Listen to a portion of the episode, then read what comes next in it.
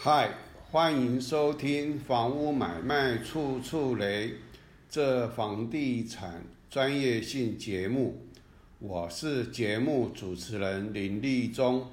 这集要教大家分辨房地产买卖预约与房地产买卖的主约的差异点。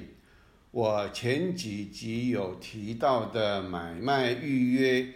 就如同男女双方之间的订婚，并不是结婚。订婚之后也可以悔婚，也就是不结婚。那订婚之后，男女双方之间要协商之后结婚的细节。买卖预约，不管参考内政部版本，或是所有房仲版本邀约书。听众会发现，并无法让买卖双方依这一个预约去履行买卖契约。预约只是买卖双方对不动产买卖标的有关不动产买卖标的的土地标示、建筑改良物标示、车位标示、不动产说明书。承购总价款、付款条件及其他要约条件。那承购总价款分为头期款、备证款、完税款、交款、贷款及双方同时履行条件、其他要约条件。这时候就如同民法。第一百五十三条，当事人互相意思表示一致，契约成立而已。民法第二百四十条啊，二百四十八条规定，订约当事人之一方由他方受有定金时，推定推定其契约成立，所以。他收定金的时候只是推定，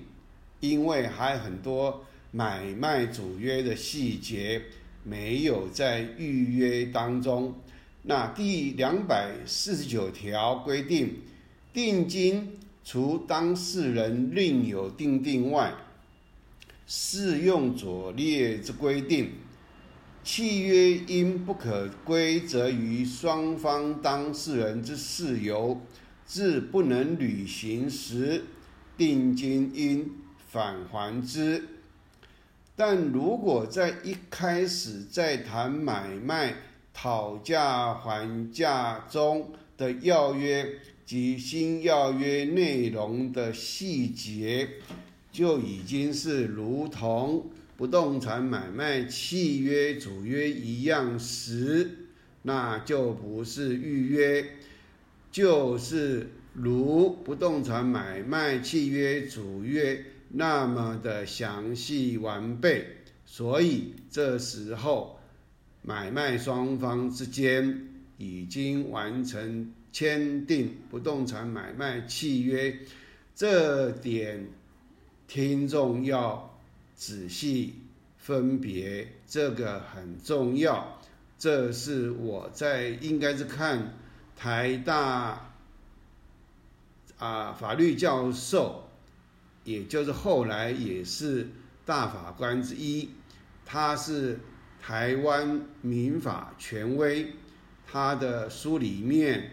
有写到这段吧，因为我也有有一点忘记了。那这个是非常重要，所以主约跟预约在于内容的详细完不完备啊，这个是一个最主要的分辨的一个标准。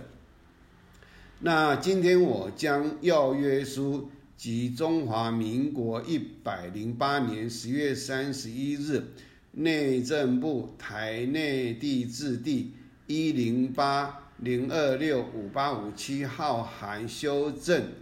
成屋买卖契约范本整理出来，收定金之后的预约及不动产买卖契约主约的里面的差异有哪一些？即使我非常的专业，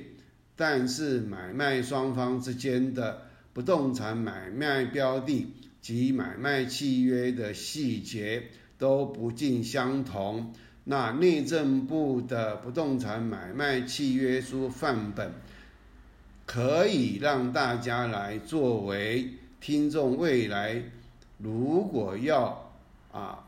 定这个不动产买卖契约时候啊，当做最基本的参考，但还是要依当时买卖双方之间的状况而在做契约的增减。所以，听众不管你以后是买方或卖方，是透过房仲。成立预预约之后，发现你被房仲欺骗了，有一个原则，你绝对要记得，你不可以说出你不想买或不想卖，而不去签不动产买卖契约这主约，因为当你不想要履行签订不动产买卖契约的时候。你就必须要赔对方一倍的定金，同时你必须要付出相当于成交总价六趴的惨痛违约金给房仲当做居间报酬。所以今天这一个节目，你要牢牢记住我所说的，你的这个啊。方法是可以在在签订买卖契约主约的时候，在你与对方之间的协商时，提出让对方无法签下这不动产买卖契约主约。当然，你要有相当的这个啊理由，而不是啊乱提出。让对方无法签下啊，这个你就必须要非常了解所有的我在这个 podcast 里面所说的任何一个细节。当你假如真的都听懂了，应该不会走到这个被防重欺骗。可是当你假如你是啊不小心也。陷入到防重的陷阱，包括我在与这个防重交手，要这个进行这个啊，就是他要介绍啦，然后呢，这个契约，我是绝对是这个肾上腺素一定是飙到最高，同时我会在跟房仲跟在签订契约时。我的这个录音一定在还没有进行之前就已经启动了，这个是让你能够这个抓出对方啊有哪一些问题。好，那这个时候呢，假如你提出来的是啊不是胡扯的，而让对方无法签下不动产买卖契约的时候，这时候因为是。对方没有办法接受你合理的这个买卖契约条款，那你本来就不想买嘛，可是你不能绝对不能说出来，要不然你绝对必败啊。那这个时候因为是不可归责于双方的事由，因此买卖契约主约没有订定完成，付定金的买方定金不会被没收。收定金的卖方也不用付出一倍的定金给买方，同时任何一方觉得被骗的，也不用付出成交总价六趴的居间报酬给房仲。好，那接下来就进入讲解主约中有哪一些是预约没有的部分。一